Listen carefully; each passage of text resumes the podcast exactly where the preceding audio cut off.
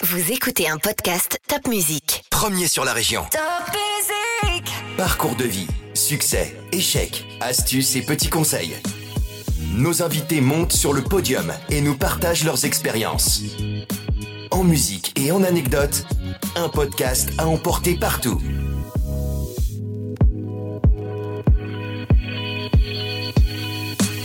Quand je suis né, 1938, n'ayons pas peur des mots, les femmes ne votaient pas. Pas être féministe, c'est même pas pensable. On a beaucoup fait et il y a beaucoup à faire, bien sûr. C'est tellement merveilleux de, réparer un cœur.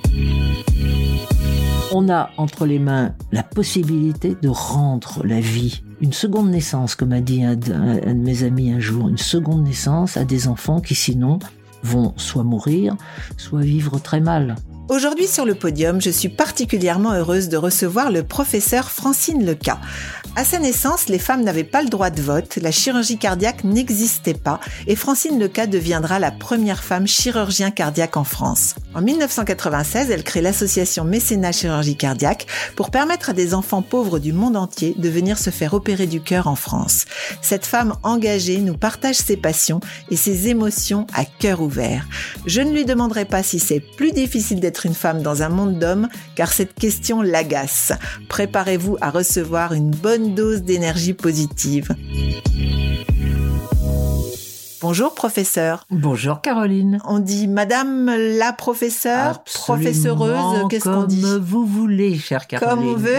Ça m'est vraiment égal. Pourtant, vous défendez bien ce, ce côté euh, féminin. Ah, mais je suis extrêmement féministe. Mais Ça veut dire quoi être féministe?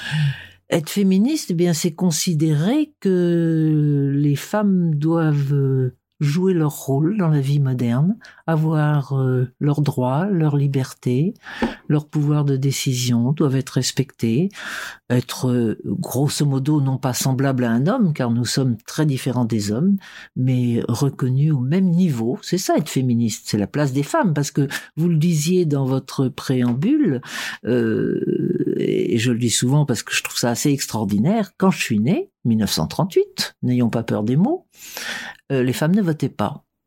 Quand on réfléchit à ça, on est, on quand même impressionné. C'est dire les progrès qu'il y a eu depuis euh, ben, 80 ans, qui sont des progrès considérables. Euh, Donc ne pas être féministe, c'est même pas pensable.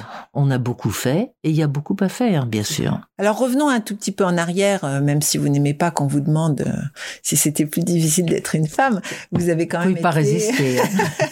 vous avez quand même été la première femme chirurgien cardiaque en France. Alors, comment ça s'est passé? Comment vous avez eu envie de devenir chirurgien? Comment avez-vous été élevé finalement pour vous, pour vous permettre cette profession dans un monde, faut quand même le dire, dans un monde d'hommes Oui, alors vous avez dit élever, ça c'est un mot très important. Je pense qu'effectivement, euh, l'éducation, c'est à la base d'énormément de choses. Il y a évidemment la personnalité et le tempérament de l'individu, mais l'éducation joue beaucoup. Et j'ai eu cette chance euh, d'avoir une famille formidable, un père euh, et une mère qui étaient à la fois attentifs, aimants, sévères, très libéraux. On, je dis pas on faisait ce qu'on voulait, mais quand on avait envie de quelque chose et que c'était raisonnable et justifié, il n'y avait pas de tabou, il n'y avait pas d'interdit. Donc euh, j'ai une enfance des plus heureuses. J'étais une, étudiante, pas une étudiante, mais euh, une écolière euh, des plus médiocres, parce que j'aimais beaucoup plus euh, jouer que travailler. Mais j'ai été reprise en main solidement par mon père, qui m'a mis un marché en main. Il me dit bon bah écoute, tu fais ce que tu veux, mais c'est pas bien de ne penser qu'à jouer. Faut peut-être quand même que tu travailles. Et le jour où ça s'est passé après le bac, euh, je me suis dit qu'est-ce que je veux faire? J'ai envie d'être chirurgien. Et donc pour être chirurgien, bah, il faut être médecin, et pour être médecin, il faut travailler. Et à ce moment-là, je me suis mis à travailler. Vos parents étaient médecins? Pas du tout. Mais alors quelle idée de vouloir Ah, devenir je médecin? suis, je suis incapable de répondre à cette question.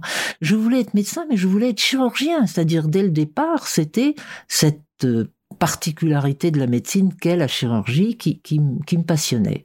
Une médecine de l'immédiat. Mais vous aviez vu, euh, je sais pas, des, des documentaires, vous aviez... Non, euh, non, non. Non, non, ça m'est venu comme ça. J'ai dit la chirurgie, c'est formidable, on répare. D'ailleurs, au tout début, je voulais faire la chirurgie de la main.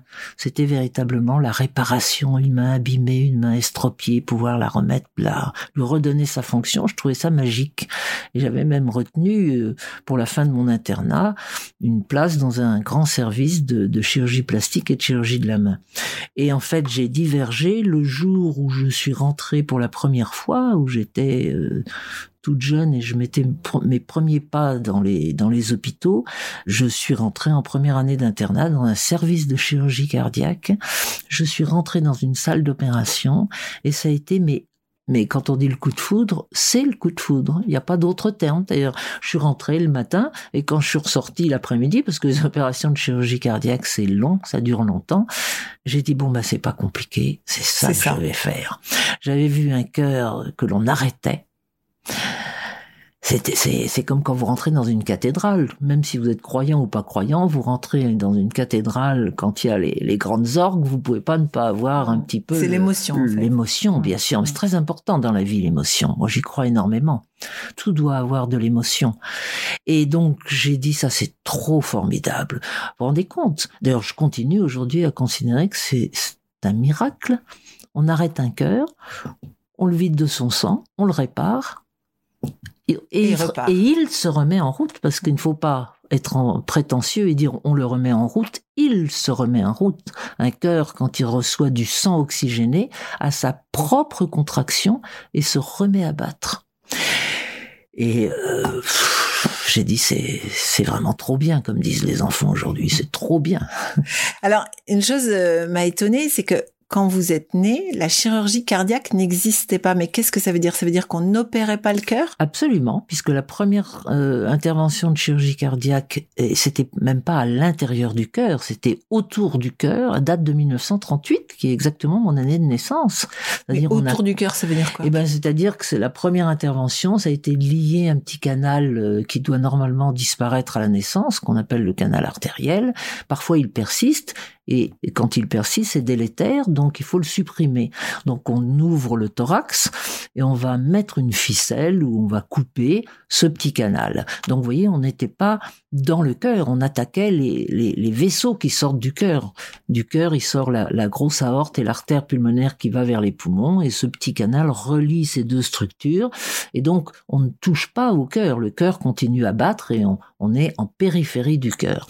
Mais on a, on a commencé à rentrer dans le cœur donc la, la, véritable chirurgie cardiaque en 1945. Vous voyez que c'est pas si vieux que ça. Et avant, il n'y avait pas, il y avait rien. Et la chirurgie cardiaque, en fait, est véritablement née au moment où l'on a découvert cette machine extraordinaire qui s'appelle le cœur-poumon artificiel, qu'on appelle la CEC, e circulation extracorporelle, qui permet très simplement de remplacer le cœur pendant une heure, deux heures, trois heures, ça peut pas durer trop longtemps. Pendant le temps de l'intervention? Pendant le temps de l'intervention.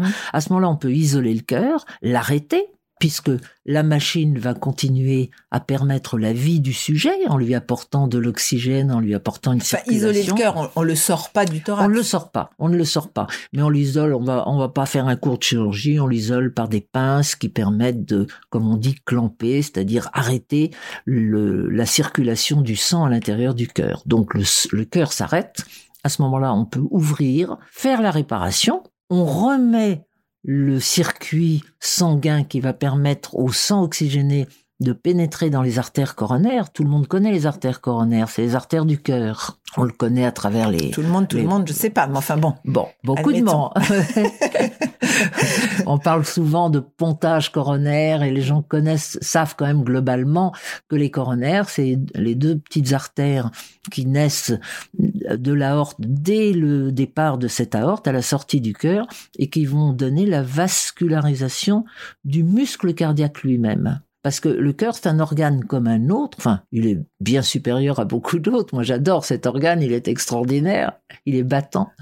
Il est battant. Et, ce muscle, donc on l'entretient. Ce muscle, voilà, il a besoin de recevoir son quota d'oxygène qui lui est transporté par le sang artériel qui passe par les artères coronaires. Donc la machine cœur-poumon artificiel, la CEC, e entretient la vie le temps de l'opération. Le, cœur est isolé, on ne le sort pas du thorax, mais il est isolé. On peut l'ouvrir. Évidemment, on enlève le sang qui est à l'intérieur, sinon on voit rien. Hein, Mhm. C'est la bonne logique. Et puis on fait la réparation adéquate. Donc c'est minutieux. C'est minutieux. Il faut, je dis toujours, Il faut avoir du cran quand même, parce que quand vous avez un malade, euh, vous allez lui arrêter de cœur. Ok, il y a une machine. Enfin, c'est possible que ça reparte pas. Ah ben c'est possible, mais c'est une chirurgie Donc, très délicate. Au-delà d'être euh, minutieux, d'adorer euh, cet organe, il faut aussi avoir, euh, on va dire, pour rester dans les organes, l'estomac bien accroché, non? Euh, oui, On prend des risques à chaque fois? oui, oui, Mm. oui, oui. Alors, je reviens juste un tout petit peu en arrière. Donc, quand vous dites à vos parents que vous voulez être chirurgien, qu'est-ce qu'ils disent? Hum, C'est très bien. Donc pas de, ils trouvent ça formidable. euh, ils ne vous mettent euh, pas de frein. Aucun euh, frein, mais c'est pour ça que je l'ai dit au départ. J'ai eu, j'ai eu beaucoup de chance. Donc ils, croient en vous Oui. et ils croient surtout que ben c'est pas parce que vous êtes une femme ou Ah une non. fille que éventuellement ça va être plus difficile. Il y a une petite musique qui vous rappelle cette époque? Euh, J'aimais beaucoup le jazz à cette époque.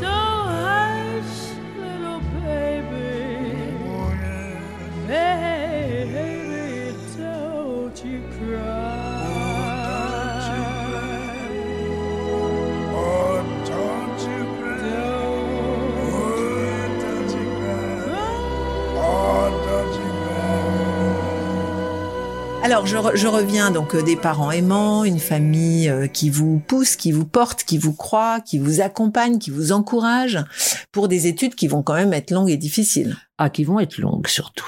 Qui vont être longues. et qui sont toujours longues d'ailleurs. Ah oui, et, de- et je dirais même de plus De en plus plus, en longues plus. parce que les connaissances médicales, Dieu merci, ne font qu'augmenter. Et quand on est médecin, euh, on apprend, euh, on apprend toute sa vie, on apprend tous les jours. Oui, on est en formation perpétuelle. Et, et c'est génial d'ailleurs. Je disais encore à une de mes jeunes collègues chirurgiens euh, hier, je lui disais mais aujourd'hui tu m'as appris quelque chose. Vous opérez toujours? Perds plus. Alors on J'opère plus. reviendra sur ce que vous faites aujourd'hui, mais donc la salle d'opération vous manque pas? Alors, c'est très curieux parce que euh, j'étais persuadée que le jour où j'a- j'ai arrêté tard, hein, quand même, d'opérer, j'ai arrêté il y a, il y a, je sais plus, 4-5 ans, enfin, c'est pas très vieux. Alors, vous allez voir la réponse que je vais vous donner. Je me disais, mais mon Dieu, euh, ne plus opérer, ça va être quelque chose euh, de très très difficile. Et ça n'a pas été difficile. Euh, Il y a deux façons de s'arrêter pour un chirurgien. Il y en a qui disent, bon, euh, telle date, telle heure, Il prend la décision. J'enlève mes gants, c'est symbolique, j'enlève mes gants et c'est fini. Il y a l'autre formule qui était la mienne, c'est je vais... Je verrai. Je verrai. Demain est un autre jour, je continue, ça me plaît, je tremble pas. euh, la chirurgie, euh, plus vous avez de l'expérience et Meilleur c'est au final. D'ailleurs, c'est au Mm. final, quand même, parce qu'on en a beaucoup vu, et donc euh, les indications, ça, on pourra y revenir si vous voulez, mais euh, j'insiste beaucoup dans- en médecine et en particulier en chirurgie sur les indications. Le tout n'est pas d'opérer. Opérer, finalement, c'est une C'est le gestuelle. diagnostic, c'est ça? Euh, le diagnostic, évidemment, Mm. sine qua non. Mais ensuite, avec un diagnostic, qu'est-ce qu'on fait? À quel moment on le fait? Comment on va le faire? Quelle va être la tactique Parce qu'il y a toujours plusieurs possibilités. Et puis, il y a la technique. Et je dis toujours que la technique, qui est finalement coudre et couper en chirurgie. Le, le chirurgien cardiaque, c'est un, mélange de plombier et de, et de cousette. Parce que euh, on coupe, on bouge des trous, on réaboute des tuyaux, on c'est véritablement une, une plomberie et beaucoup de couture parce Mhm. que tous les toutes les pièces, tout est Ça fait drôle d'entendre ça, mais bon. Oui, ça fait drôle, mais c'est pour ça que je vous le dis. c'est amusant d'entendre des choses justement qui qui font rire un petit peu, mais c'est exactement ça. Donc heureusement, a priori, un chirurgien, il est pas maladroit, il coupe pas à côté. Ça veut dire que ça demande une concentration extrême quand on est au bloc opératoire. Ah oui. Pour moi, oui.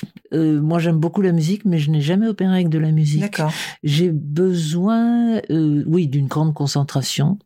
Et puis, euh, je ne veux pas non plus euh, être isolé dans une bulle parce que, en particulier en chirurgie, en chirurgie cardiaque, vous êtes, euh, c'est une équipe. Le chirurgien seul, il fait rien du tout. Il y a toute l'équipe des anesthésistes. Il y a l'équipe, évidemment, des médecins ou des techniciens qui s'occupent de la circulation extracorporelle parce que c'est pas une machine simple, cette CEC. Il y a tout autour. Il y a combien de personnes dans un bloc pour oh, une chirurgie cardiaque? Une dizaine de personnes quand Ah même. Oui, c'est une Et alors, chirurgie vous, lourde. vous vous êtes spécialisé dans l'enfant. Oui. C'est-à-dire que vous n'opériez que des enfants. Non, au début, j'ai opéré adulte-enfant. D'ailleurs, dans, dans mon premier service euh, à la ENEC, c'était une époque où il y avait encore euh, euh, un mélange d'enfants et d'adultes. Il y avait des salles d'adultes et des salles d'enfants.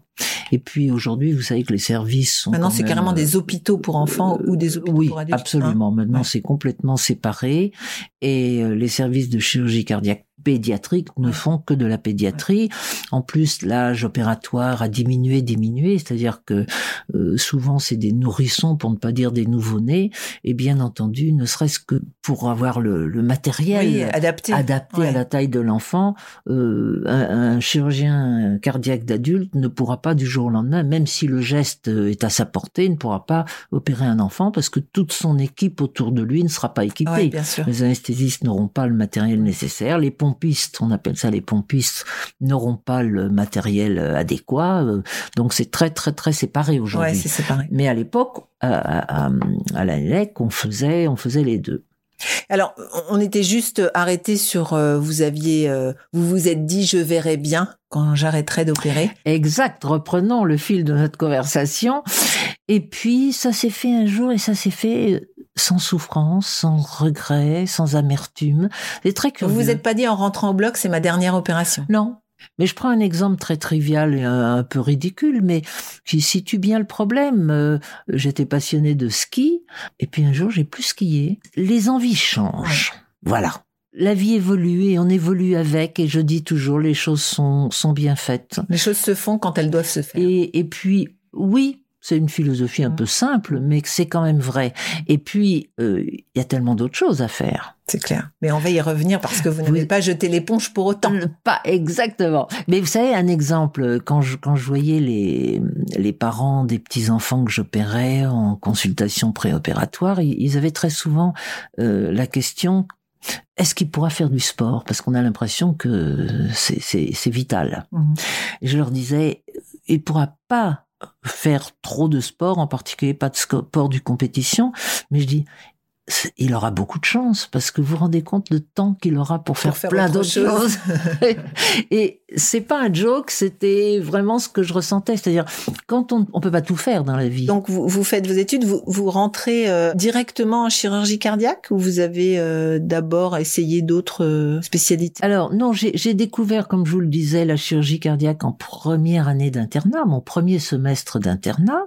J'ai dit c'est ça que je veux faire, mais je suis passé dans beaucoup d'autres services parce que je pense aussi, c'est comme pour l'éducation, une culture générale, c'est important. Oui, c'est ça. Faut, en- Donc, faut euh, voir un petit ah peu ce qui se passe Donc j'ai fait de l'orthopédie, du digestif, j'ai fait euh, plein de chirurgie pendant les semestres puisque l'internat on change tous les six mois, mais avec l'idée euh, bien précise à la fin de mon internat de faire ce qu'on appelle le clinica dans un service de chirurgie cardiaque et de me lancer dans la chirurgie cardiaque. Et toujours à l'hôpital? Oui, oui. Ça, c'est un choix. euh, Oui, c'est un choix. Moi, je suis une hospitalière. euh, Pourquoi? Il y a plusieurs raisons. D'abord, à l'époque, il y avait peu de chirurgie cardiaque dans ce qu'on appelle le privé, en clinique.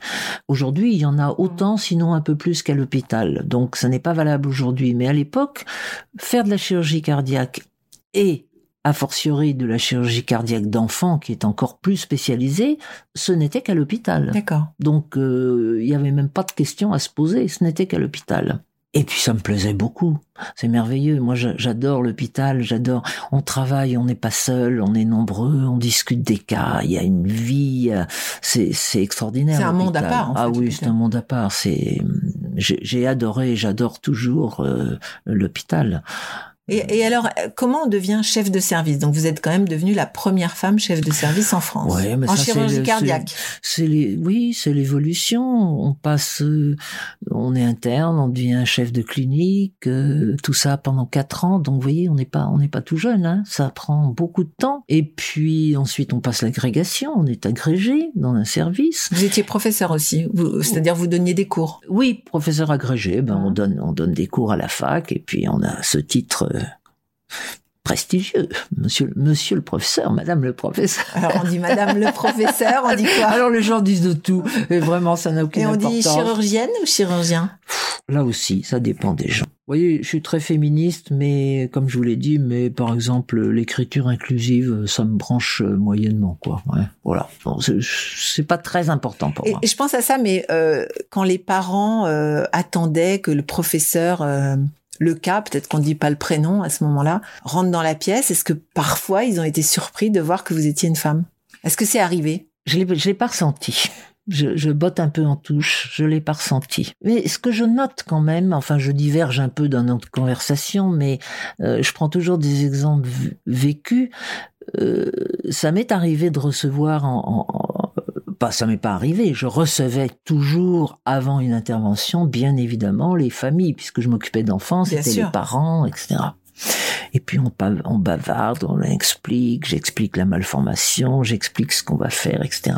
Et combien de fois, la maman ou le papa me disait, mais docteur, c'est bien vous qui allez Ah vous oui. en occuper. Et ça, ça m'a beaucoup frappé Oui. parce que je me suis dit que homme ou femme, ils s'en foutent finalement.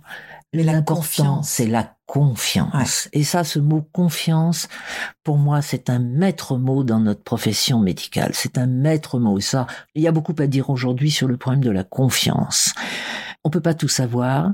Quand je donne mes explications, et croyez-moi, je, je suis très longue et très j'aime d'ailleurs. Oui, j'aime ça, j'aime ça, j'aime expliquer, je fais des dessins, j'explique, etc. Mais parfois, au bout d'un moment, quand les gens posent encore des questions, encore des questions, je dis écoutez, je veux bien, mais j'ai mis 15 ans pour pour euh, apprendre ce que je vais faire. euh, en, en- même en un quart d'heure, en 20 minutes ou même Oui, en une heure, l'expliquer. je vais quand même pas tout pouvoir vous dire. Ce qu'il faut, c'est avoir confiance. Et moi, j'ai toujours ressenti, euh, j'ai toujours ressenti la confiance. Alors, savoir s'il y a des gens qui euh, se disaient oh là là, euh, on n'a pas confiance, c'est une femme, j'en sais rien. Hein, je suis pas Dans dans. tous les le- cas, vous l'avez jamais ressenti. jamais ressenti. Mais j'imagine que ça doit être un point quand même assez particulier. Vous êtes maman et vous voyez ces familles qui vont vous confier leur enfant. Oui. C'est impressionnant quelque part. Enfin, comment on arrive bah, Déjà, comment en tant que chirurgien, vous arrivez à vous extraire finalement de cette émotion, on parlait de l'émotion au départ, et à faire euh, finalement la chirurgie sans penser à qui est sur la table, sans penser peut-être à la famille, sans penser... Com- comment on fait? Mais si, on y, mais si, on y pense, mais on, on y pense en positif. On se dit, cet enfant qui, qui est malade, un enfant cardiaque, c'est un enfant qui ne va pas bien, qui est malade. Et on se dit, je vais, je vais lui transformer la vie. C'est très stimulant. Bien sûr, bien sûr, il y a les échecs, bien évidemment. Euh, Bien sûr, quand il y a l'échec, on sait qu'il y a la famille derrière, qui attend derrière la porte. C'est des moments absolument épouvantables. On pleure, on est malheureux, on est rien, rien que de l'évoquer. J'ai deux, trois choses qui me viennent en tête. C'est tout juste si j'ai pas l'émotion dans la gorge. Bien sûr, l'émotion, elle est là. Oui, vous remarquerez, j'emploie souvent des mots qui sont l'émotion, qui sont la confiance. C'est pas des, c'est pas des robots, les chirurgiens. Ouais. Mais on a, on a un rôle, on a un- une mission, on a, on a travaillé pour ça, on a étudié pour ça. C'est c'est des années et des années d'études, de travail, parce que c'est à la fois un travail intellectuel, mais aussi très manuel. Il faut apprendre à manier les outils. On appelle ça des instruments, mais c'est les outils. Et comme le, le jeune menuisier, bah, il est avec son son mentor et puis on lui apprend à tenir le rabot non ça se tient pas comme ça ça se tient comme ça et puis ce pied de table voilà comment Vous on vous va souvenez de votre première opération où Oui. C'était vous qui étiez aux commandes? Oui, oui, oui, bien sûr. Et ça, c'est des choses qu'on n'oublie pas, oui. Mais c'est ça aussi, la, ce qui est formidable dans les hôpitaux, c'est qu'on est aux commandes, mais qu'on sait que Pas derrière la porte, s'il y a un souci, on appelle et on vient. Mais s'il se passe quelque chose, c'est vous qui êtes responsable. Quand on est chirurgien, on est responsable. responsable, Oui, oui. bien sûr. Et cette première intervention, c'était c'était un enfant, c'était euh, C'était quoi? Alors, la première intervention cardiaque, parce que euh, j'avais déjà fait des ce qu'on appelle des petites interventions. Je me rappelle de ma toute première intervention. C'était, j'étais un tout début, c'était enlever, euh, enlever un clou-plaque. Vous savez, les clous-plaques, dans les fractures euh, du fémur, on- à l'époque, on mettait une plaque et, et. Ah, il fallait l'enlever après, une fois que c'était Et ben, réparé. voilà, et il fallait l'enlever, c'est-à-dire que c'est le geste le plus simple, le plus banal qui soit, etc. Et j'étais, euh, j'étais un deuxième aide parce que au, au début vous êtes même pas le premier aide, Ouais. vous êtes le deuxième aide.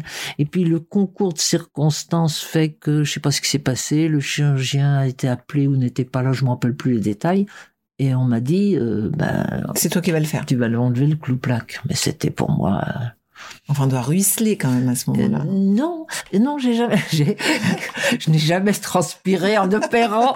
Je suis toujours fascinée dans les films. On voit toujours le Oui, chirurgien qu'on éponge 25 voilà, fois. exactement. Et ça, j'ai jamais compris parce qu'on transpire pas.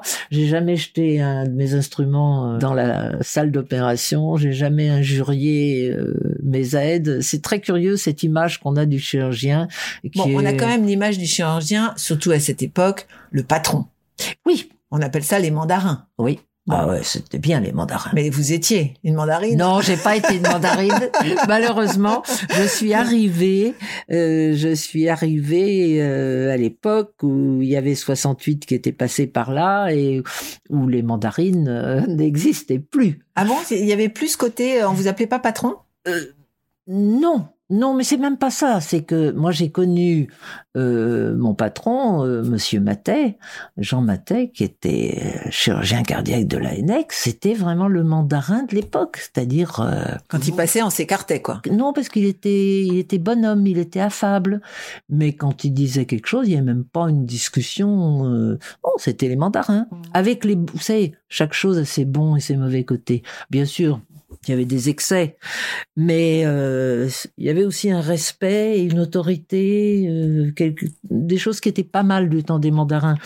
Euh, non, moi j'ai pas été une mandarine parce que l'époque était passée. L'époque, elle est de plus en plus passée, parce que maintenant, avec la chirurgie mini-invasive et le fait que le chirurgien n'est plus seul à voir ce qu'il fait, l'ouverture des blocs vers l'extérieur, euh, les caméras, les vidéos, etc. Est-ce que ça change quelque chose?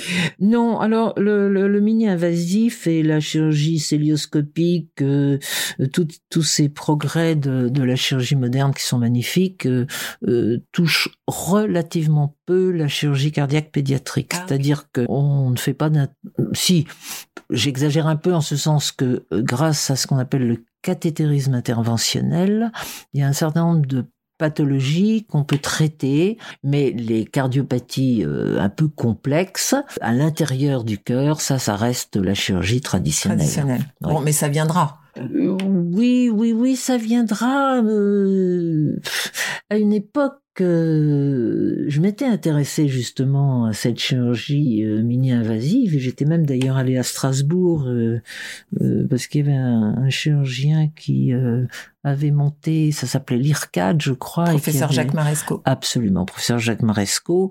Et ça m'avait évidemment euh, beaucoup intéressé. J'étais allée passer une journée pour voir un peu comment ça se pratiquait. Je me suis vite rendu compte que c'était formidable, mais pour notre spécialité, je précise bien, de chirurgie cardiaque pédiatrique, Mhm.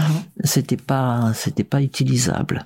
Donc ça reste une chirurgie d'ouverture, d'ouverture, euh, large ouverture, euh, vision du cœur, mise en route donc de cette machine cœur-poumon et puis un travail euh, au besoin avec des lunettes grossissantes, mais enfin euh, De minutie, de plomberie. Et de plomberie et de couture. Et de couture. De plomberie et de couture. Donc vous êtes chef de service à l'hôpital euh, Laennec. Laennec, puis euh, l'hôpital Necker, enfant Necker, malade, enfant hein, malade, oui. qu'on connaît bien. Mhm. Et ce euh, jusqu'à la fin de votre carrière, comment ça se passe? Oui. Comment vous êtes, vous êtes devenu chef de service? Il fallait qu'il y ait une place, il fallait des Ah bah, faut qu'il y ait- élections, c'est quoi d'abord, ça, évidemment, faut qu'il y ait une place. Ouais. Bien sûr, il y a plusieurs candidats parce que, à l'époque, surtout, je dis à l'époque parce qu'aujourd'hui, j'ai l'impression que les jeunes ont, il y en a encore qui ont envie d'être chef de service, mais Oui, parce que j'allais dire Plus chef comme de avant, service, c'est aussi là on manage, euh, on manage euh, À une équipe. une oui. équipe, presque une entreprise. Ah ben oui. C'est-à-dire, on passe de chirurgien à chef d'entreprise. Bah, il faut rester chirurgien, mais effectivement, on gère que Là, vous gérez un quelques service, centaines donc, de euh, personnes. voilà, Oui, oui, 100 oui, oui. personnes, Mais on n'est pas seul, on est aidé. Mm. Il y a des collaborateurs, il y a le personnel infirmier. Avec le, le- le personnel infirmier, c'est des c'est des gens que j'adore, des gens formidables. Là aussi, il y a un, il y a un chef. C'est une hiérarchie, mais c'est bien géré. Ça, Donc, ça vous plaît, ce nouveau job dire. ça me plaît beaucoup. Il y a une petite musique euh, qu'on a envie d'écouter en y Oh. repensant? Oh ben oui, en y repensant, c'était alors j'étais pas j'aimais le jazz et puis là c'est ma grande période de musique classique.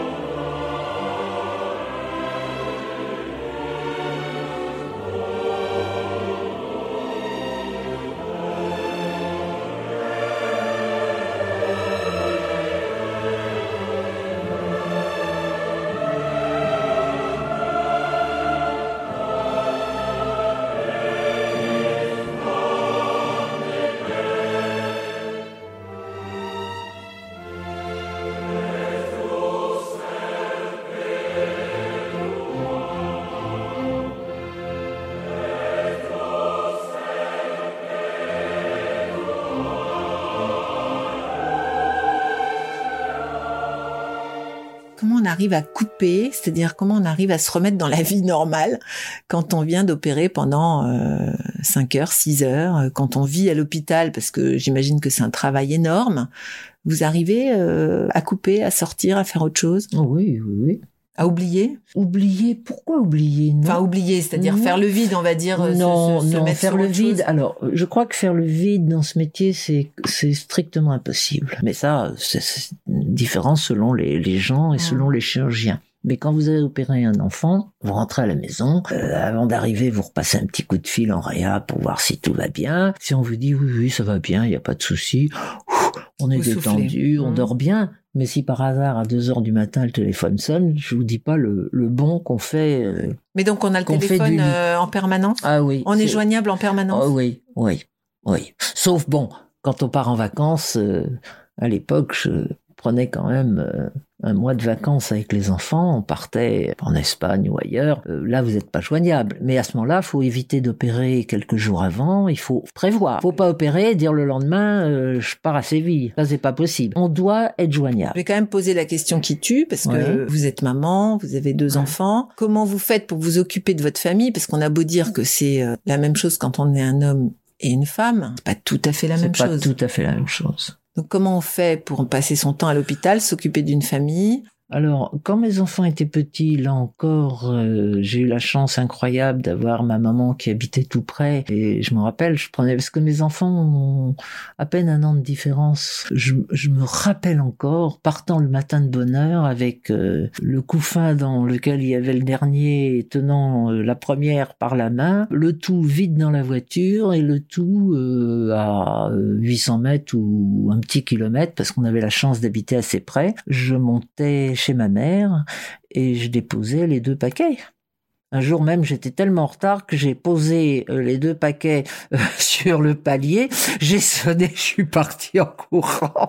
J'ai quand même appelé après en disant maman, tu les as bien récupérés. Ah non, non, ils sont toujours sur le palier. non, ah bon, ah bon, ils étaient sur le palier, je ne savais pas. Non, bah c'est, eh ben, c'est vrai que c'est un petit peu, c'est un petit peu folklore parfois, hein, faut bien l'avouer. C'est vrai que c'est très prenant. Priorité à l'hôpital? Oui, oh, je dis pas que si un de mes enfants, euh... bon, mais je me pose pas non plus ces, ces questions absolument cornéliennes. Si je suis en train d'opérer et qu'on me dit qu'un de mes enfants vient de faire se faire écraser, euh, est-ce que je quitte la salle d'opération? Bon, c'est jamais arrivé. C'est jamais arrivé. Faut pas non plus, Ouais, faut pas non plus torturer avec des, des sujets. Mm. Et quand les sujets graves arrivent, ben c'est au moment À où ils arrivent qu'on ouais. trouve une solution la meilleure possible. Non, c'est une question qu'on me pose souvent. C'est vrai que la- la- la- l'hôpital a quand même vraiment été une, une priorité. Oui. Mais ça veut pas dire qu'on n'aime pas ses enfants, ça veut pas dire qu'on n'aime pas sa famille, ça veut pas dire qu'on n'aime pas plein de choses. Moi, j'ai aimé faire plein de choses. Hein. J'étais pas, euh, j'étais pas un moine dans mon hôpital. Mais comment dire, quand on a la, la responsabilité euh, d'un patient, c'est pas possible si ce patient il a une complication, il a quelque chose qui va pas, qu'on lui dise oh bah écoutez, pas, vous pouvez pas voir le docteur, il est au golf ou, ou il fête euh, un anniversaire, c'est pas possible. Le malade a quand même le droit euh, à ce qu'on s'occupe de lui euh, le plus parfaitement possible. C'est jamais parfait, parfait, mais on lui doit, on lui doit ça, ou alors on fait pas ce métier. C'est une vocation ce métier? Ah oui, je crois. Oui, c'est un peu pompeux le terme vocation, mais oui, c'est, c'est, oui, il faut, faut avoir envie. Parce que c'est fatigant, parce que c'est, euh, c'est stressant, parce que euh, c'est pas très bien payé. Bon, c'est pas le problème, mais je veux dire, c'est pas, on fait pas ça pour gagner des mille et des cents. Oui, c'est, mais c'est, c'est, c'est tellement merveilleux de, de réparer un cœur. Voir des comptes, c'est, c'est, une- c'est extraordinaire. Mais je m'en rends compte. Bon, j'aime mieux ça. Alors, c'est tellement extraordinaire que vous pouvez pas vous contenter d'opérer des cœurs français. voilà. Il va falloir aller en chercher d'autres. Voilà. Donc en 1996, vous créez l'association Mécénat Chirurgie Cardiaque. Alors racontez-nous un petit peu ce qu'est cette association et pourquoi vous avez créé cette association. Mais vous n'aviez pas assez de travail. C'est pas ça, mais j'ai fini en disant là la dernière phrase, c'est tellement merveilleux de réparer un cœur. Il faut une structure parce que encore une fois, je parle de moi, mais c'est toute une équipe et une équipe de gens compétents, des anesthésistes spécialisés, des pompistes, des infirmières. C'est une c'est une grosse machine et qui marche très bien en France. On a beaucoup de chance. La médecine elle est critiquée, mais globalement retenons que c'est quand même magnifique les progrès de la médecine. On a entre les mains la possibilité de rendre la vie une seconde naissance, comme a dit un de, un de mes amis un jour, une seconde naissance à des enfants qui sinon vont soit mourir, soit vivre très mal. Et je dis toujours, on les met trois ou quatre heures sur une table d'opération, parce que c'est des opérations longues, et huit jours après, ils tapent dans le ballon de foot, alors qu'en arrivant, ils n'arrivaient pas à marcher. C'est ça la chirurgie cardiaque pédiatrique. C'est une chirurgie miracle. En France, il n'y a pas de souci, hein. On se fait opérer. Mais quand vous habitez dans un certain nombre de pays, au moins, au moins la moitié du monde, la famille, elle a que ses yeux pour pleurer, il n'y a pas de possibilité chirurgicale, alors qu'on peut les, les, les réparer. Euh, Ce qui a été un, des éléments déclenchants, c'est un, un père, euh, un père iranien qui était professeur de français en Iran et qui écrivait euh, quand les, les étrangers parlent et écrivent bien le français, Mhm. c'est toujours fleuri, c'est toujours magnifique. Il m'avait écrit une lettre émouvante, voir si je pouvais prendre en charge euh, son fils qui avait une malformation compliquée. Et euh, j'avais été voir, bien sûr, il n'était pas question de faire payer le prix que ça coûte, parce qu'on y reviendra, si vous voulez, sur le prix de la chirurgie cardiaque. C'est très cher, la chirurgie cardiaque. C'est un minimum de 40, 50 000 euros une opération. Mhm. Vous imaginez bien que nous, si on n'avait pas la sécurité sociale, Ah bah, beaucoup de gens aussi n'auraient que leurs yeux pour pleurer. Donc, je vais voir la directrice de l'hôpital. Je dis, est-ce qu'on pourrait pas quand même faire quelque chose? Elle me dit, mais écoutez, je comprends, mais c'est c'est pas possible. C'est pas possible. On peut pas opérer gratuitement. Et c'est là où je me suis dit, bon, ben, on sait faire, on peut faire. Qu'est-ce qui manque? C'est c'est de l'argent. Bon, ben, l'argent, ça se trouve, hein. On va créer une association. Et puis, euh, quand on aura des sous, on fera venir les enfants. Et puis voilà, ça a été le début de l'histoire. Et ça s'est monté petit à petit, petit à petit. Et aujourd'hui, on opère quand même euh, environ 250, un nombre quand même relativement important d'enfants qui viennent de ces pays en voie de développement. C'est des enfants qui seraient morts si on les avait pas euh, opérés. Donc c'est... Donc ce, ce- cet enfant que vous faites venir, donc ça veut dire qu'en fait vous créez l'association pour qu'elle paye les frais d'intervention et d'hospitalisation. Absolument. C'est ça? Mais alors, comment vous vous êtes chirurgien? Ok, vous êtes chef de service, mais enfin l'entreprise c'est pas votre milieu. Comment vous allez chercher de l'argent? Ah bah je me suis accoquinée, j'ai pas fait ça toute seule. j'ai trouvé mon filleul qui est nettement plus jeune que moi, qui a 10 ans de moins que moi, qui était surtout un, un homme de, de cœur et un homme très dynamique, etc. J'ai dit écoute voilà, euh, on, on va on va essayer de faire ça et euh, c'est lui qui gérait essentiellement la, la- la collecte d'argent. Enfin on faisait ça un peu ensemble, mais c'était surtout lui. Et comment qui on se fait connaître ça. à l'étranger pour que les gens aient envie de vous envoyer leurs enfants? Comment ça a commencé? Ah si, si, si, je sais comment sont venus les premiers euh, enfants. Ils sont venus de Moldavie. Pourquoi la Moldavie? Ben, Tout simplement parce que nous avions un jeune chirurgien moldave qui était résident, comme on dit, dans notre service et qui m'a dit un jour, euh, voilà, mon ministre de la santé va va bientôt euh, venir en France. Il aimerait bon, il aimerait beaucoup vous rencontrer, etc parce que euh, c'est les balbutiements chez nous, il y a des enfants à faire opérer, etc. Je dis parfait. Et je le rencontre, je parle avec lui, et je lui dis ce que coûte une, une opération de chirurgie cardiaque. J'ai cru que j'allais devoir appeler le SAMU. que chaque enfant que vous faites venir, il faut 60 000 euros pour pouvoir non, le faire opérer. Non, parce que euh, entre autres choses, on a euh, été bavardé avec les chefs des, des, différents hôpitaux en France qui opèrent nos enfants, puisqu'ils sont opérés dans toute la France, et on a obtenu au fil du temps, avec beaucoup de tractations, de travail, etc., on a obtenu des forfaits. Ce qui fait que moi, depuis que j'ai des forfaits, je respire, parce que avant, quand on opérait un enfant, si tout allait bien, le prix était déjà élevé, mais euh, bon, ça passait, mais pour peu qu'il fasse la moindre complication, et surtout que on avait toujours dit ils seront opérés avec la même sécurité, la même qualité qu'ils habitent Bamako ou Neuilly-sur-Seine, ça sera la même chose parce que la notion de qualité pour moi est complètement essentielle.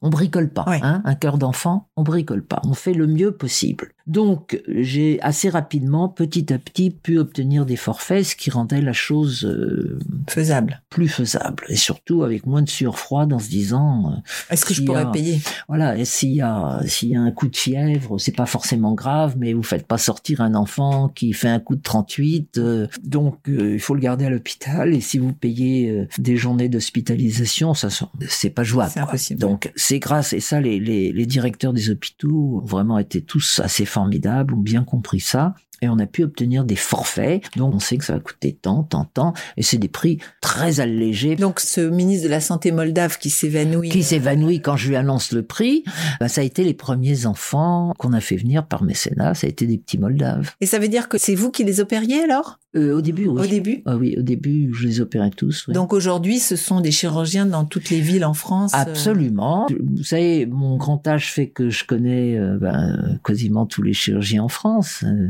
et donc, on a pris langue. Enfin, tout ça s'organise. Vous savez, ça fait 25 ans. On a eu Ouais. le temps de roder le système. Ouais, mais au début, au il dé- faut convaincre. Ah, ben au début, je les opérais. C'est moi qui les opérais. Donc oui. ils venaient tous à Paris. Oui, oui, oui. Mais Sénat n'était qu'à Paris. On a commencé à Paris. D'accord. Et petit à petit, vous avez Et pu petit convaincre d'autres hôpitaux. voilà. euh, Alors, souvent, on me pose la question, mais alors les chirurgiens font ça gratuitement. Mais c'est des chirurgiens hospitaliers, donc ils sont, vous savez, quand vous êtes hospitalier, vous êtes salarié. Oui, qu'on opère donc, euh, un qu'on ou dix, opère un ou dix, euh, pour eux, c'est c'est pareil. Et puis, de toute façon, tous ces médecins ont, ont de l'empathie. euh, ils aiment faire ça. C'est parce uniquement que- des enfants que vous faites venir. Oui, Donc c'est des chirurgiens cardiaques euh, absolument. pédiatriques. Absolument. C'est c'est pas. Il faut qu'ils connaissent la chirurgie cardiaque pédiatrique, Ouais. qui est quand même très différente de la chirurgie cardiaque adulte. Et par rapport à mécénat chirurgie cardiaque, euh, donc au départ, euh, j'imagine que c'est un enfant, puis deux enfants, puis trois enfants, puis ça commence à augmenter puisque vous avez parlé de 300 ou 250 enfants par an. Oui. Donc comment on organise tout ça? Parce que ces enfants, il faut les faire venir. euh, Ah ben, c'est euh, c'est tout le boulot de l'association, c'est-à-dire qu'au début on était trois, et puis il faut avoir les familles d'accueil, parce que ces enfants viennent sans leurs parents. Ça c'est très important. C'est pas difficile ça Pas tant que ça. Racontez-nous le chemin, on va dire classique d'un enfant qui Alors, va se venir se le, faire le opérer. chemin classique, en, en- en quelques mots. On reçoit un dossier, une demande. Euh, Pouvez-vous Alors, Alors, la demande, c'est très varié. hôpital, Alors aujourd'hui, aujourd'hui parce que tout ça a évolué, aujourd'hui à 80%, ça, 90%, ça vient de médecins qui sont devenus nos référents locaux. D'accord. Dans presque une quarantaine de pays, on a sur place des référents. Quand je dis référents locaux, c'est des médecins du pays qui ont la compétence Mais qui ont eu une formation de votre part alors oui, on a aussi euh, créé il y a plus de dix ans de ça et on continue aujourd'hui de façon moderne avec un e-learning. euh, On a créé un enseignement de la cardiologie pédiatrique justement pour former beaucoup de médecins dans ces pays. Parce que comme on l'a dit tout à l'heure, avant d'opérer, faut un bon diagnostic. Hmm. Alors, une demande arrive. Ça peut être un bout de papier d'une famille, sauver mon enfant, jusqu'à un dossier beaucoup plus étudié par un médecin cardiologue. Il y a, il y a tout. On étudie ce dossier. On a appris, au fil du temps, à déjà dégrossir largement le diagnostic avec des éléments simples qui sont tout bêtement une radio thoracique de face, un électrocardiogramme et une description clinique de l'état de l'enfant. Est-ce qu'il est bleu, est-ce qu'il est pas bleu, est-ce qu'il est essoufflé, pas essoufflé? Ça a dû vous changer, ça, parce que par rapport à la technologie euh, Oui, mais que vous avez j'ai- toujours adoré ça. De toute façon, ça, ça s'appelle la clinique et je trouve que c'est quelque chose d'irremplaçable. Et c'est ce que j'essaye d'enseigner toujours aux, aux jeunes, de leur dire ne sautez pas sur l'appareil d'écho. D'abord la clinique. Regardez votre patient. mais vous ne voyez pas le patient. Parlez avec. Non, mais je demande à ce qu'on me le décrive. Quitte Ah, à envoyer, je demande une photo. D'accord. Euh, il est bleu, il est pas bleu, il est essoufflé, il est pas essoufflé, il, il grossit, il grossit pas. Des choses très simples. Ça, plus radio, électro, et l'écho, bien sûr, quand ils peuvent en faire, on a, à 95%, on a déjà le diagnostic. Bon, c'est important. À ce moment-là, on dit, bon, on va le prendre. Et on cherche les familles d'accueil. Parce que comme ces enfants vont venir seuls, il faut bien qu'ils soient accueillis pendant deux mois dans des familles. Je salue à cette occasion les familles d'accueil qui sont des gens absolument fantastiques. Les familles d'accueil vont accueillir cet enfant bénévolement. Ah, totalement bénévolement. Ils arrivent, euh, en général, c'est à, 6 heures du matin ou 7 heures du matin. Donc, ils euh, viennent le en vol, avion, voilà, ouais. le vol d'Afrique, ce qui fait que les parents se, non, mais ils sont incroyables. Ces familles sont incroyables. Ils se lèvent à 5 heures du mat, ils sont là à Roissy avec leurs petits panneaux, etc. Pendant le voyage, alors qui prend en charge Alors, les c'est, enfants? c'est une autre association magnifique qui s'appelle Aviation sans frontières. Bénévoles également? Bénévoles également, et ils vont chercher l'enfant. Donc, on a des gens chez nous qui s'occupent de ça, qui sont en relation avec les gens d'ASF. Les gens d'ASF, encore une fois, des gens fantastiques. Ils prennent le petit. Un enfant a un pouvoir d'adaptation hallucinant. Oui, parce qu'ils ne parlent pas la langue, Ils ils, parlent ils pas ne la vivent langue. pas de la même Ils façon. vivent pas, et souvent ils arrivent avec une paire de tongs et une petite chemise, parce que je vous l'ai pas dit, mais vous l'imaginez, c'est les pauvres qu'on opère, qu'on fait venir. Et ça se passe parce que les familles d'accueil ont une, un tel cœur, une telle générosité, ils aiment tellement cet enfant que moi je les vois en consultation peu après leur arrivée, parfois même le jour de l'arrivée, mais l'enfant il est déjà accroché à sa famille d'accueil, il est en confiance, il est dans les bras, il est bien, il est bien, il sent qu'on s'occupe de lui, il sent qu'on aime. Les enfants, ça, ça, s'adapte, puis ça, ça ressent les choses, hein, ça ressent tout très vite. Donc, je ne dis pas qu'il n'y a pas des pleurs de temps en temps, je ne dis pas que c'est toujours facile, surtout quand les enfants sont un peu plus grands. Le nourrisson, ça se passe euh, Mm. sans aucun problème de la part de l'enfant, même si la maman, elle, doit verser quelques larmes. Mais les pauvres parents, ils n'ont pas le choix, c'est ça ou rien du tout. Hein. Et quand ils retrouvent leur enfant, alors, euh, vous savez, euh, euh, quand il y a du très négatif, il y a du très positif. Hein. C'est l'éternel balancier de la vie. Je peux vous dire, quand ils ont mis dans les bras de, de quelqu'un d'ASF euh, un enfant souffreteux, bleu, qui, qui boit mal, qui, et qu'ils le retrouvent deux mois plus tard, et en général, l'enfant a pris deux ou trois kilos. C'est d'ailleurs la fierté des familles d'accueil. Quand je les vois en consultation, il a pris trois kilos qui est tout rose alors qu'il était tout bleu avant, et quand ils sont plus grands, euh, qui arrivent avec un ballon de... Parce que les garçons adorent jouer au ballon, hein, au foot. Arrivent avec un ballon dans ses bras et tapent dans le ballon, les, les parents, ils sont émerveillés. Et ils ont des nouvelles pendant que l'enfant est en France? Oui, absolument. Alors, euh, ça, c'est un suivi très proche, quotidien. Ils ont des nouvelles, ils ont des photos. Les familles d'accueil ne doivent pas communiquer avec eux, parce que sinon, c'est Non-stop c'est non-stop, c'est l'enfer. Mais via mécénat, on a quelqu'un chez nous qui euh, gère ça de façon formidable, avec beaucoup de, de sentiments, de gentillesse. Et, et quand tout va bien, on dit tout va bien. Et si quelque chose va moins bien, on les prévient. Je veux dire, non, ça, il y, a un- y a un contact quotidien et permanent avec les familles au pays. C'est bien la moindre des choses. Mais par contre, les, les familles ne viennent pas. Et les familles d'accueil euh, qui doivent, j'imagine, s'attacher terriblement à cet ah oui, terriblement. Est-ce qu'elles ont euh, ensuite des relations? Ça, Très souvent. Oui. très, très souvent. D'ailleurs, c'est comme ça qu'on a créé aussi le mécénat parrainage scolaire. C'est-à-dire que euh, soit les, les enfants sont scolarisés dans leur pays et on ne s'en mêle pas, bien sûr, soit on se rend compte que pour des raisons euh, financières, pour des raisons de distance, pour des raisons, pour plein de raisons, l'enfant n'est pas scolarisé ou mal scolarisé. Et à ce moment-là, on a des parrains scolaires et on paye la scolarité des enfants. Alors justement, quand il rentre dans son pays, il doit prendre des médicaments. Il doit Alors, être suivi, c'est, comment oui, alors, de toute façon, on a un très très bon suivi des enfants. C'est vous dire qu'à Mécénat, il y a une jeune femme qui, l'essentiel de son temps, c'est le suivi des enfants. Et ça, c'est, je le reconnais, c'est une de mes fiertés. 85% des enfants qui sont suivis. Ce qui est quand même pas mal. Pas forcément facile en et plus. pas forcément Ouais. facile. Mais on se déchaîne et on a le suivi des enfants. Alors, parfois, euh, il y a des médicaments. Si les parents sont très pauvres, on paye les médicaments.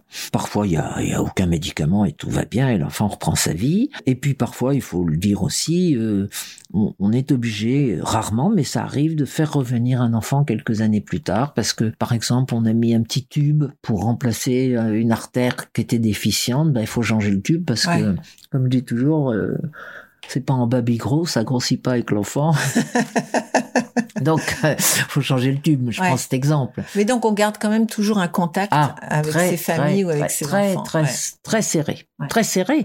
Et, et non seulement on, on veille à la scolarité, mais on a la fierté d'avoir euh, une opérée qui est docteur en médecine, une autre qui a pu faire son droit. Il y a des couturières, il y a des... Enfin, je Ils vous dire, donnent des nouvelles? Oui, ils donnent des nouvelles. Quand c'est nécessaire, on leur donne un petit coup de main pour, euh, pour aller plus loin. pour aller plus loin. C'est beau. Bah, Et alors, cette hein. association ne vit que de dons Que de dons. Et vous avez, on peut quand même le dire, un, un certain nombre de parrains euh, célèbres. Comment Ouais. vous avez fait pour euh, la marraine de l'association, c'est Inès de la Fressange? Oui. Comment vous l'avez Alors la toute première, Comment- c'était que toujours d'ailleurs parce qu'on on- c'est à vie cette chose-là, c'était Catherine Chabot parce que justement navigatrice. euh, voilà, mon filleul qui était un, un grand qui est un grand marin connaissait très bien Catherine Chabot, la première femme qui a fait le tour du monde, le Vendée Globe. Ouais. Hein, on connaît le Vendée Globe, c'est-à-dire seul sur un bateau et sans escale. Je sais pas si vous voyez l'affaire. Notre union entre guillemets avec le Vendée Globe euh, n'a pas cessé puisque après Catherine, on a eu euh, Tanguy de la Motte et là tout récemment, vous avez sûrement entendu parler de Samantha Davis et euh, grâce à Samantha et à ses sponsors, à ses mécènes, je préfère le terme mécène au terme sponsor, on a récolté beaucoup d'argent hein, grâce à son tour du monde. Et vous Donc, avez euh, comme ça tissé des liens avec des tas de personnes. ah ben, euh, je connais par exemple, j'avais encore il y a huit jours un coup de fil de Giroud euh, qui est venu plein de fois pédaler sur le Tour de France. Le Tour de France a été aussi pour nous une opportunité formidable. Et donc ça, il y a des équipes qui s'occupent de ça, qui développent euh, oui, oui, oui,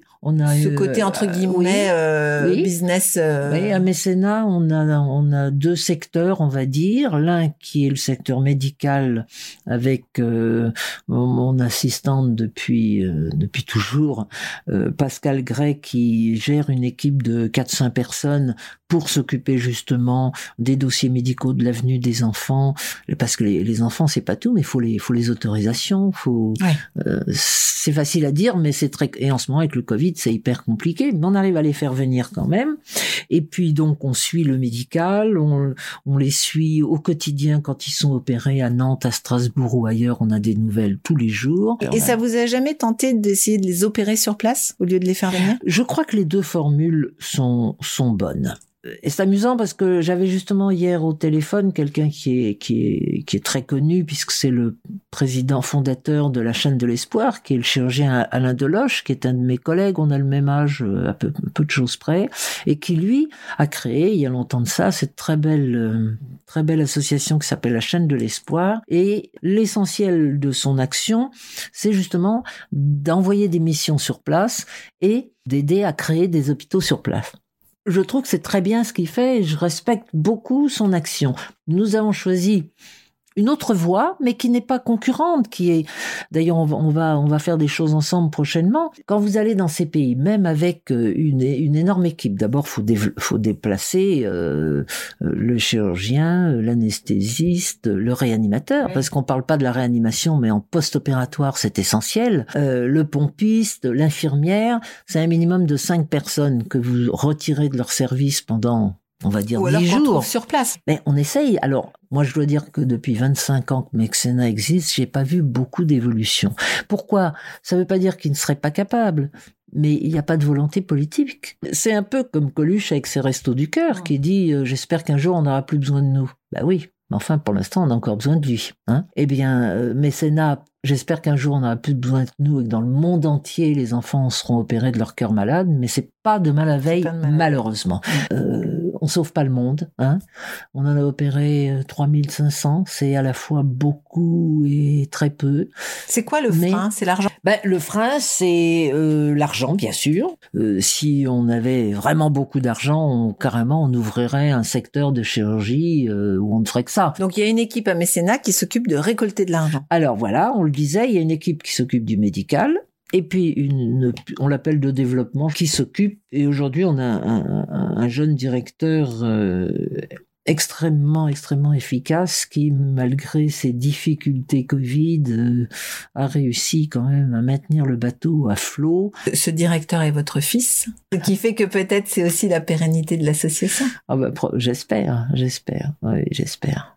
Parce que c'est presque sans fin tout ça. Non, mais j'ai la chance d'avoir deux enfants euh, qui sont des gens qui ont du du cœur, de l'enthousiasme, de l'allant et qui, je crois, se donnent chacun à leur place se donne beaucoup de mal pour que cette association fonctionne et comme vous l'avez dit et ça c'est très important pour moi, j'espère qu'elle sera pérennisée avec eux.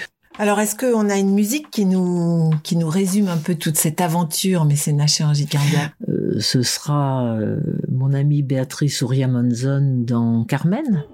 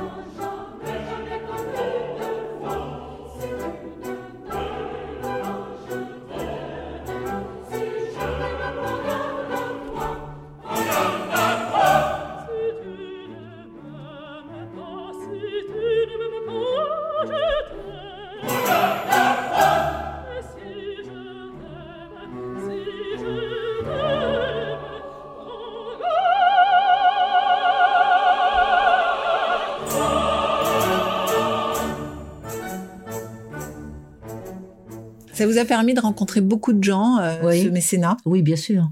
de vous ouvrir peut-être euh, différemment que si vous étiez resté uniquement à l'hôpital? Oui, très probablement. Ça a été un enrichissement incontestable.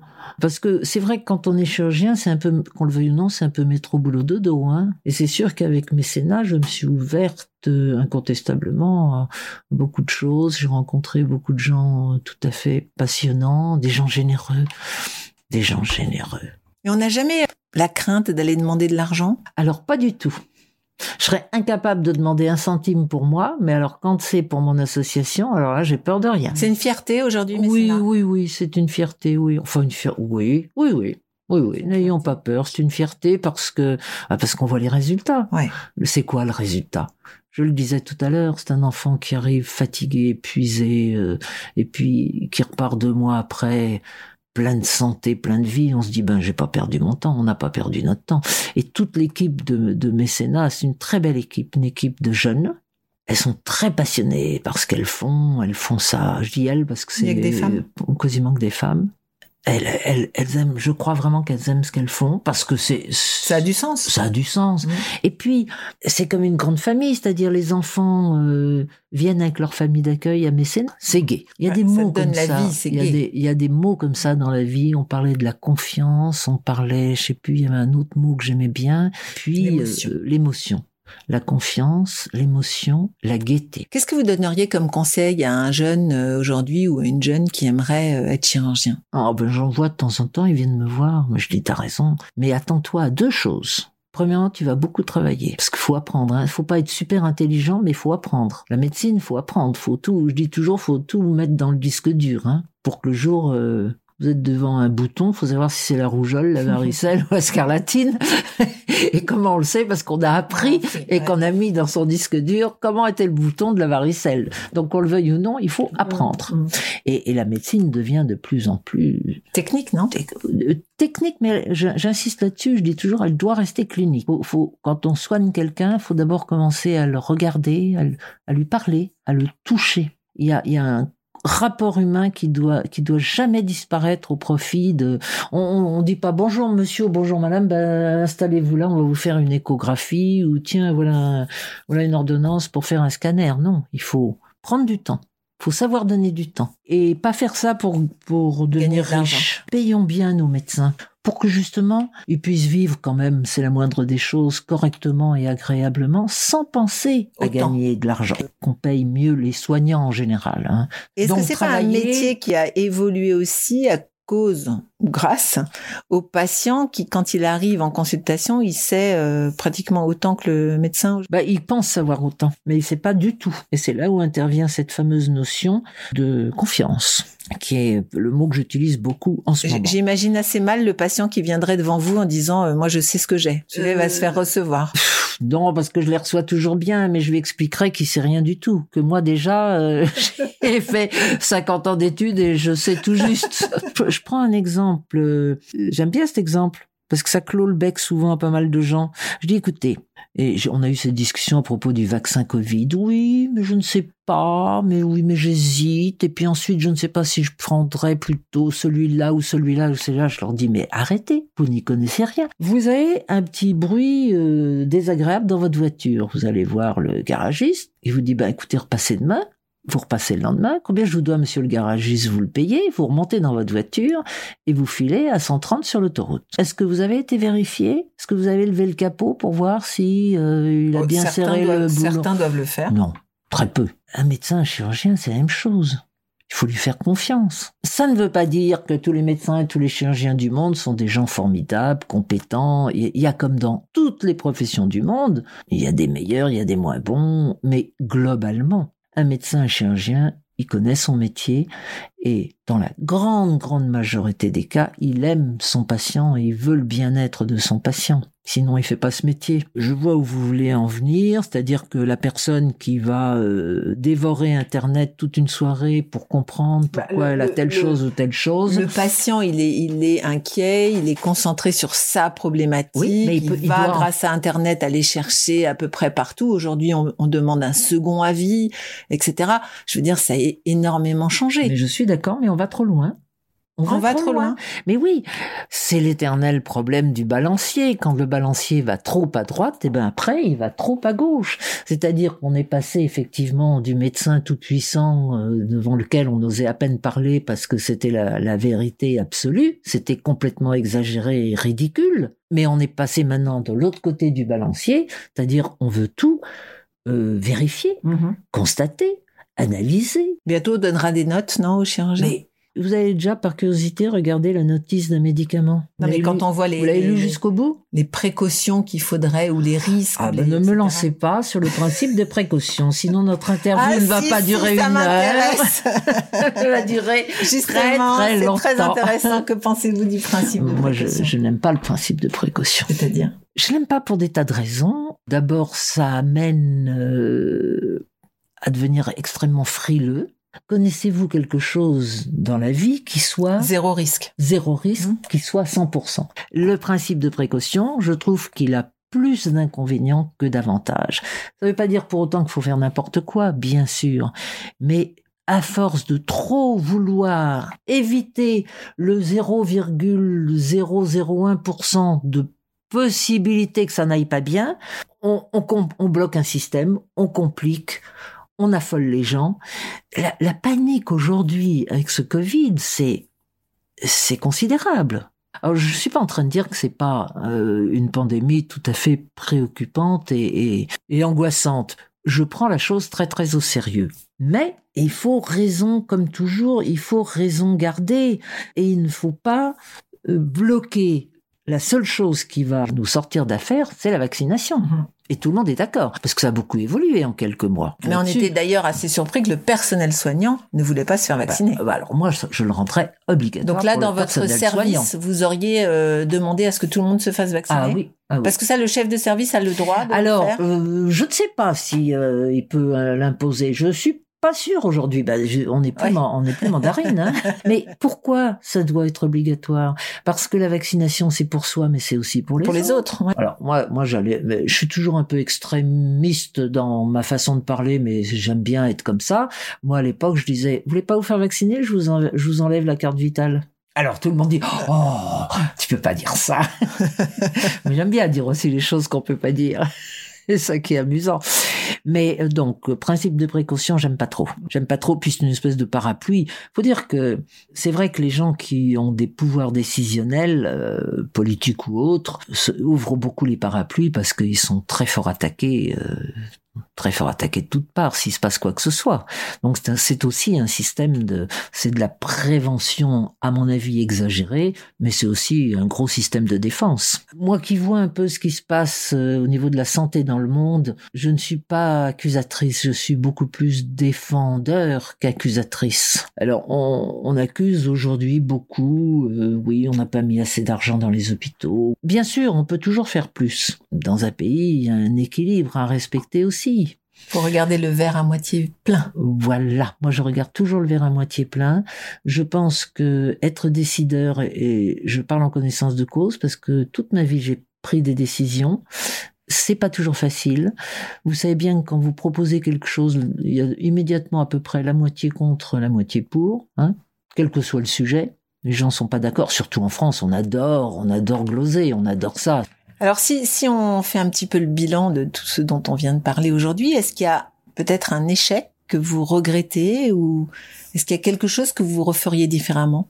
Oui, je pense que la personne qui dit j'ai aucun regret, euh, tout est nickel, euh, ça roule, euh, j'ai sûrement pas toujours été euh, à la hauteur de certaines choses. Est-ce que mes enfants, par exemple, c'est une chose que je n'ai jamais su, ça? D'ailleurs, les gens qui me posent des questions, ah oui, mais alors vos enfants, vous alliez pas les chercher à l'école, mais vous faisiez pas si, mais je leur dis, allez leur demander s'ils sont traumatisés, allez leur demander à eux. Et, et j'en ai jamais parlé avec eux d'ailleurs, parce que euh, on est assez, on est très pudique dans la famille je, je parle et s'il y a une polémique, j'adore la polémique, j'adore la discussion. Et je ne sais pas répondre à cette question. Vous ne l'avez pas posée, mais au cas où vous me l'auriez posée, je ne saurais trop vous conseiller d'interviewer mes deux enfants, dont je suis d'ailleurs euh, très fière par ailleurs.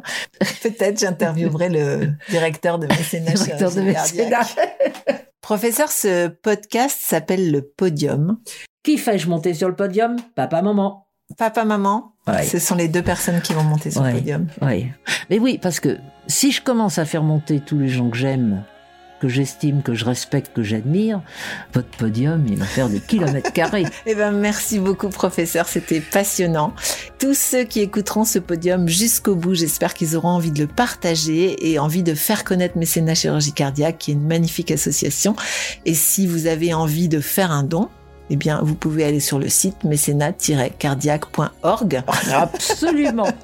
Eh ben, vous avez un don certain, chère Caroline, pour euh, mener comme ça vos podcasts que j'écoute régulièrement en Mais marchant. je sais, je vous en remercie infiniment. Merci beaucoup. Poi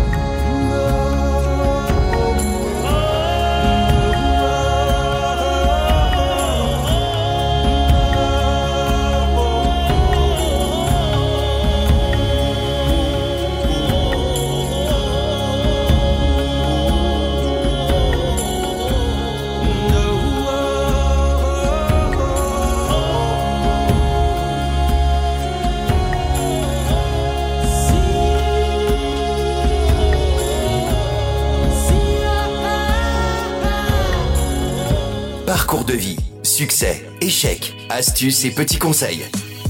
Nos invités montent sur le podium et nous partagent leurs expériences. En musique et en anecdotes, un podcast à emporter partout.